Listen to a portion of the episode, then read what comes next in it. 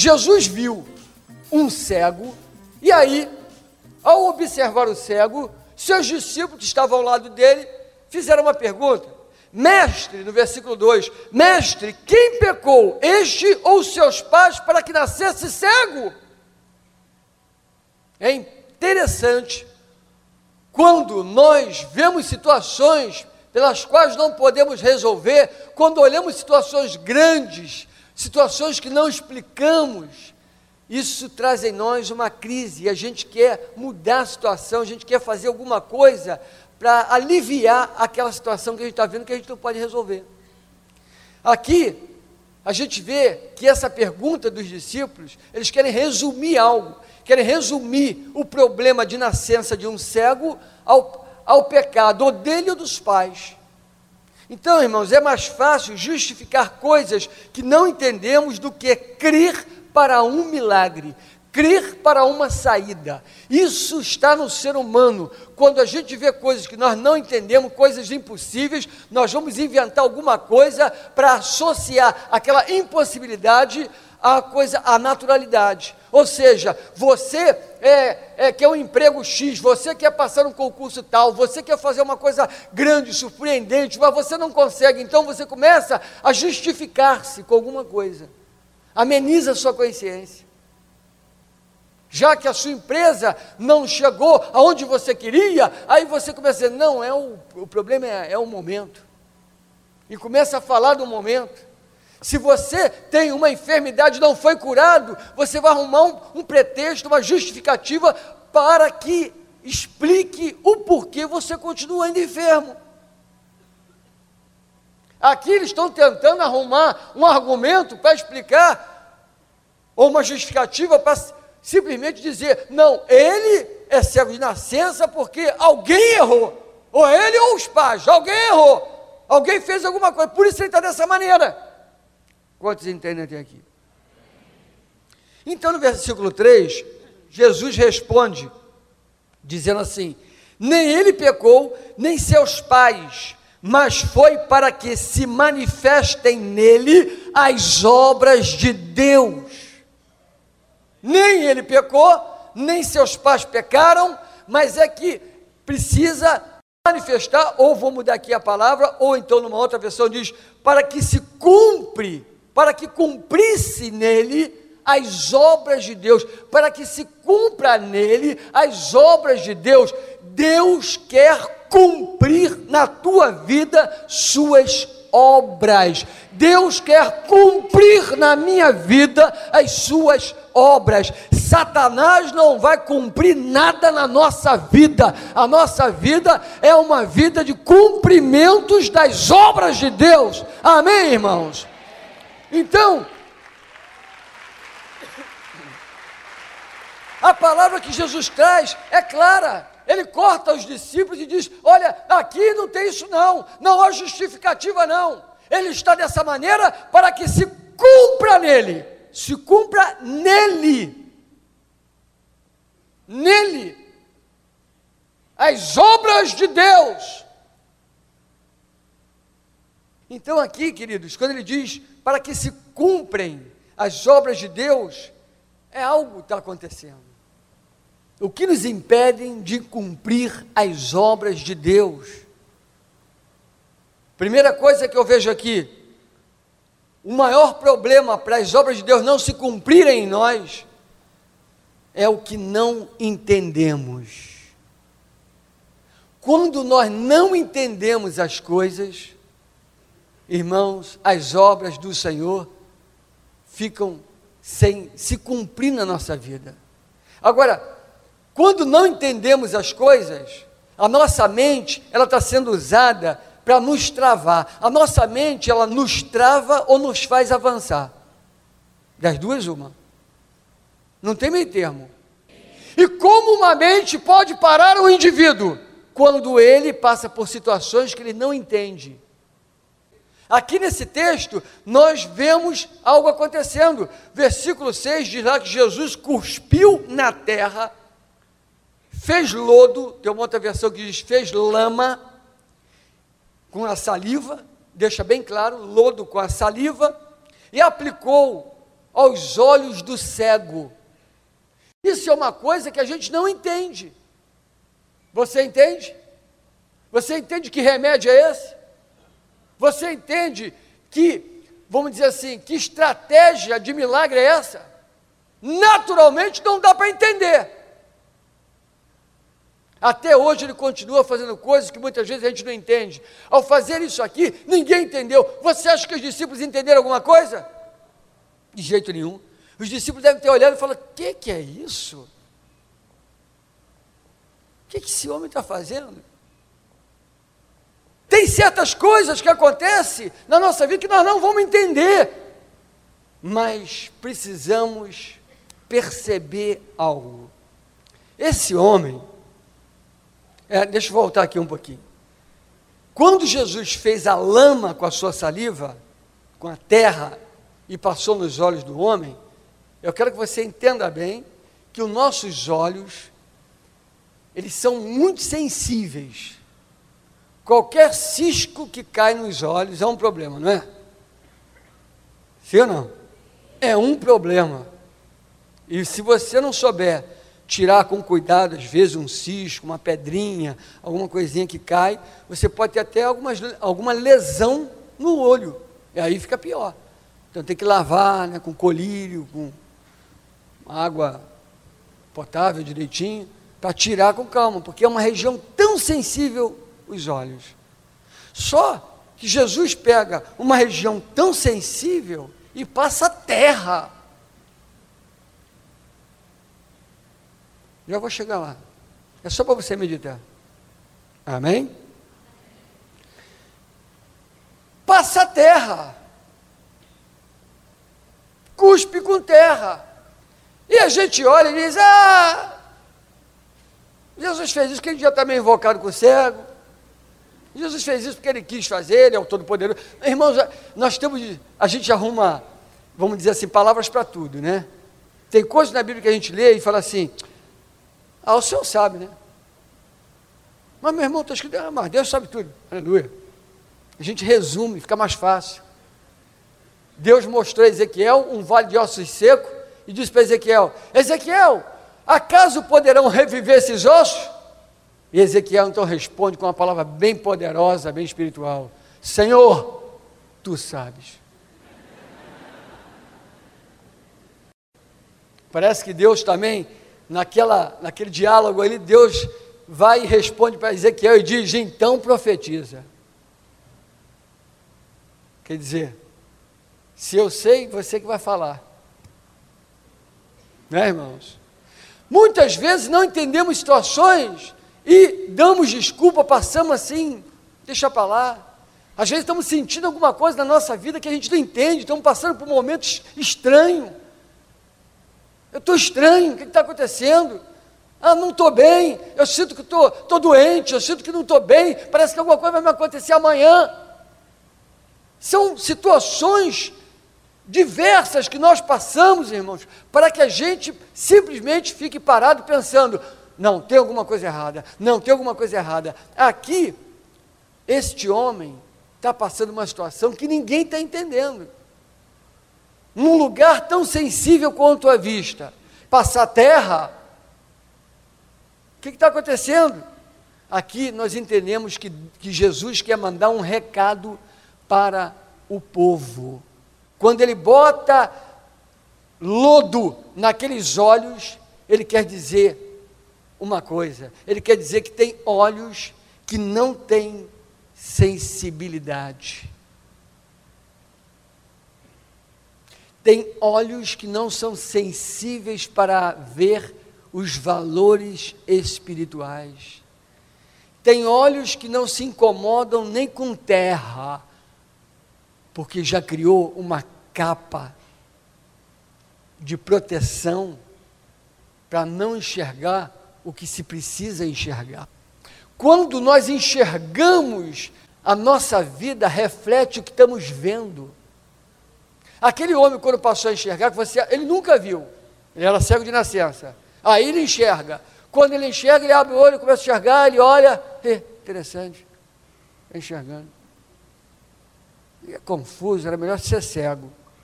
achando até estranho enxergar. Foi assim? Você acha que um cego receberia a cura dessa maneira? Não. Ele, quando começou a enxergar, a Bíblia não relata tudo, mas deve ter ficado né, maravilhado de enxergar as coisas, de ver as coisas, os detalhes, ele deve ter ficado. Então, o seu corpo, a sua expressão, o seu rosto começou a, vamos dizer assim, a manifestar o que ele estava vendo. O corpo dele é um corpo atrofiado, estava mendigando. Agora é alguém que vê, ele está refletindo o que? Alegria, esperança.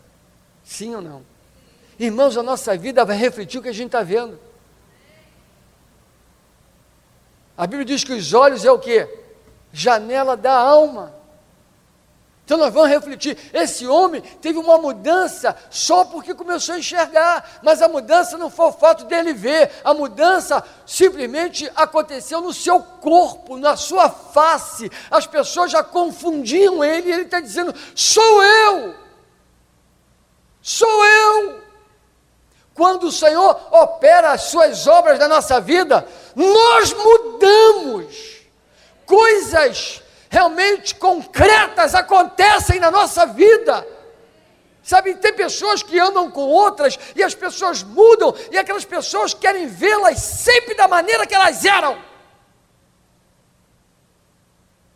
Se tem alguém que anda com você, que conheceu você há cinco anos atrás, hoje se te encontrar, vai estranhar, porque em cinco anos você mudou muito para melhor. Você não vai ficar parado no tempo. Não, Evangelho é mudança. Aleluia! O cego mudou, sua expressão mudou, seu linguajar mudou, ele agora está enxergando, ele está falando, ele está alegre, aleluia! E aí, trouxe um problemaço. É onde eu falo que Jesus cuspiu no chão, fez lodo, passou no olho dele propositalmente, porque Jesus queria anunciar uma palavra: meu povo está cego, meu povo não tem sensibilidade. Pode jogar terra, lama, pode meter prego e fogo no olho deles que eles não estão nem aí. Irmãos, essa mensagem é para hoje. Essa mensagem é para a minha vida, é para a sua vida, que Deus nos livre de nossos olhos caírem em qualquer poeira e não sentirmos mais, que Deus nos livre de nossos olhos não estarem mais sensíveis, nossos olhos têm que ter sensibilidade espiritual para ver as coisas espirituais e, dizer, e dizermos sim, é o Senhor, sim, a sua voz, sim, Ele vai operar, sim, Ele vai visitar, sim, o seu poder, sim, eu creio, sim, eu espero, sim, confio, sim, eu aceito, sim, eu recebo. Tem certas coisas que tem que se ver. Jesus quer dizer, é muito fácil curar um cego até com cuspe e terra, mas os olhos do meu povo não tem sensibilidade alguma para as obras do meu Pai. Pensam que serve ao meu Pai e não servem. É o que Jesus quer dizer. Leia com carinho, você vai ver essa mensagem que ele está trazendo. Olhos que não são sensíveis nem à terra. Olhos, em, vamos dizer assim, de vidro.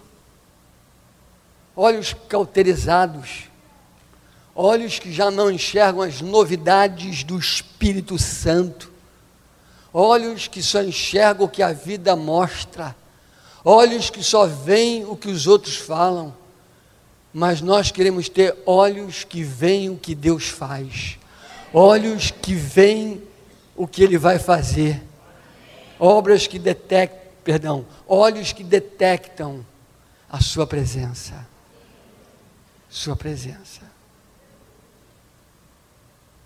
Olhos que detectam a sua presença até de olhos fechados. Eu quero ser assim. Eu quero mais disso, irmãos. Tudo isso, como diz a palavra, foi para que se cumprisse na vida dele as obras de Deus. Tem coisas estranhas que são acompanhadas de uma promessa. Tem coisas confusas que são acompanhadas de uma palavra. Tem coisas confusas que não entendemos nunca que nem vamos entender, mas por trás daquela confusão, Deus falou. Tem coisas que você não adianta nem conversar com seu irmão, não adianta você conversar com seu pastor. É bom pedir somente oração, porque nem teu pastor, nem ninguém vai poder responder para você e nem solucionar aquela tua confusão. Mas você tem que detectar no meio da confusão: tem ou não tem uma palavra de Deus? A nossa mente nos trai. Em vez de a gente pegar o problema e deixar a nossa mente pensar como será depois, a nossa mente nos trava aqui para nunca pensar como vai ser. Este cego é exemplo.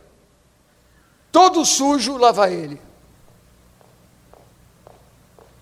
Estou no caminho aí, gente. Tem que chorar? Continue em frente. Três passos, vira à direita.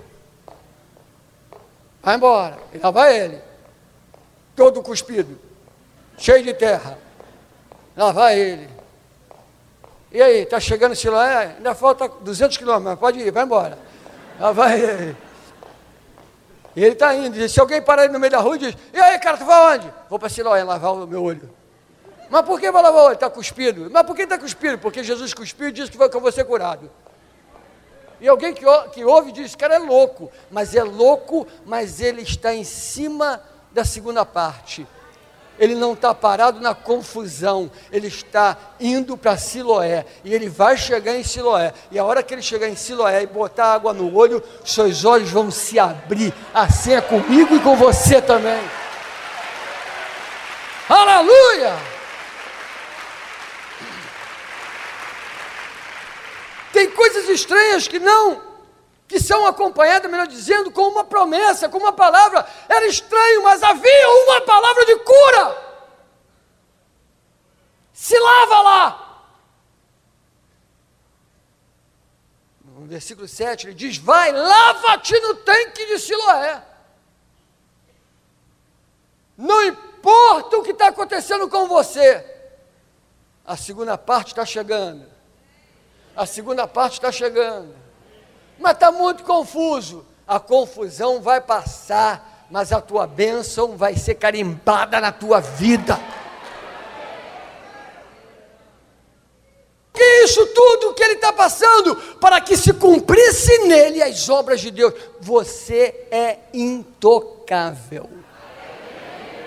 Porque você foi marcado, lavado pelo sangue do Cordeiro Jesus Cristo você tocar. O diabo para tocar em você tem que pedir permissão ao Senhor. Não pode tocar não, meu irmão. Então tá doendo, tá esquisito, tá enrolado, tá confuso, continua indo para frente em obediência à sua palavra. Continua marchando e alguém se olhar para você, "Ei, como é que tá? Tá doendo?" E tu vai para onde? Vou para onde Deus falou, meu irmão.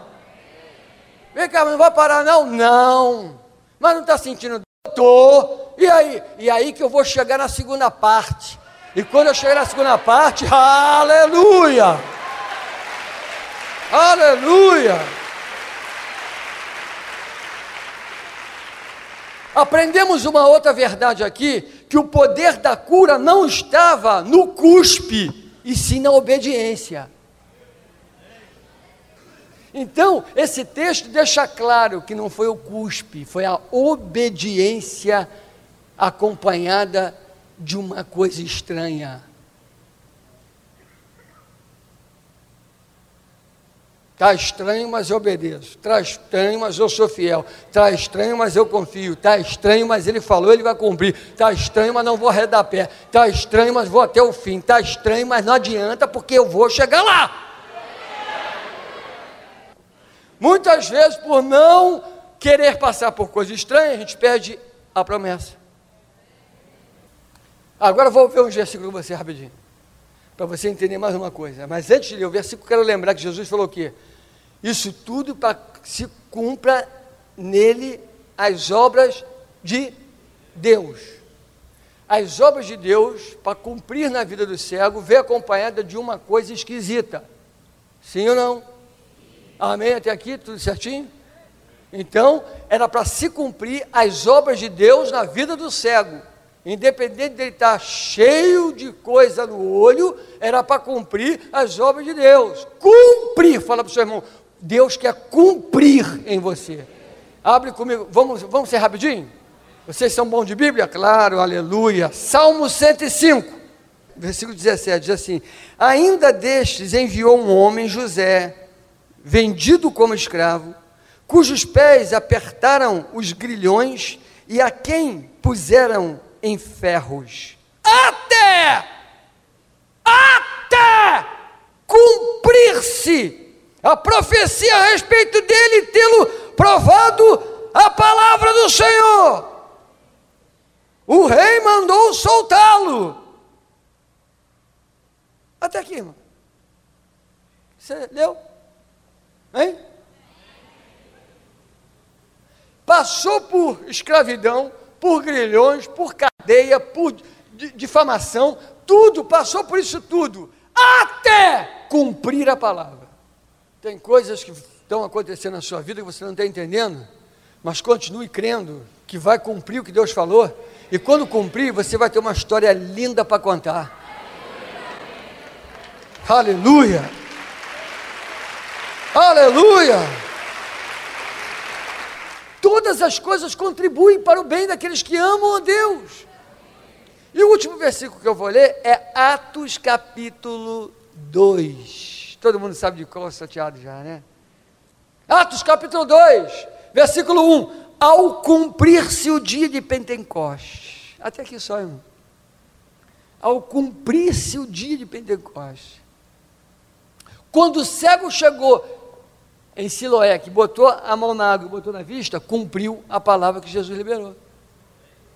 Depois de toda vergonha, depois de tanta confusão, cumpriu. Aqui é a mesma coisa, depois de, dos, dos, discípulos negarem, dos discípulos fazerem aquilo tudo, cumpriu o dia de Pentecostes, porque estava escrito: derramarei do meu espírito sobre toda a carne, jovens profetizarão, velhos terão visões. Está escrito. Está escrito, e no dia de Pentecostes o Espírito Santo desceu e encheu aqueles 120 homens e mulheres e saíram dali cheios do Espírito Santo.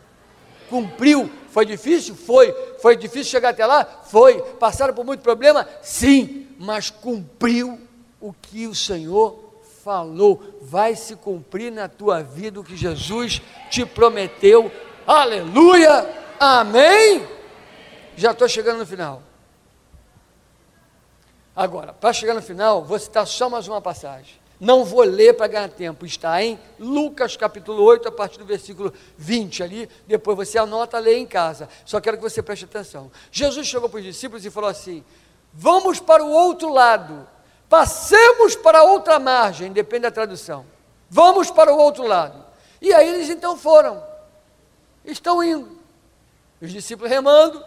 Jesus então foi para a popa do navio botou um almofadão, colocou a cabeça e dormiu. E dormiu. E está dormindo. De repente veio uma tempestade, aquela confusão, tempestade para lá, para cá. E aí os discípulos fizeram o quê? Os discípulos foram acordar Jesus.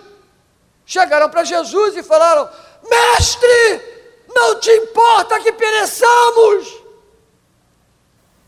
Que coisa terrível. Quem disse que eles iriam perecer? Quem disse que aquela tempestade era para matá-los? Quem disse que aquela tempestade iria impedi-los de chegar aonde Deus falou? Quem disse que o seu problema vai te impedir de chegar aonde Deus determinou que você vai chegar? Quem te disse que essa situação que você está passando é para te matar? Quem te disse que esse trauma que você passou foi suficiente para frear a tua vida por, por resto da sua vida? Hum, hum, hum, hum. Quem disse? Tem muitas frases e muitas vozes que querem frear a nossa vida, frear o nosso viver. Se você tem uma promessa, a tempestade vai passar não vai te tocar e você vai chegar aonde ele falou. Tem confusões que não entendemos, porém tem a segunda parte.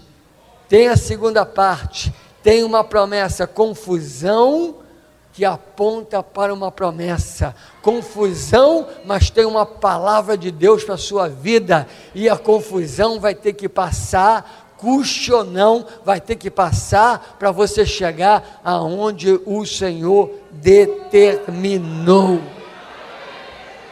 Aleluia!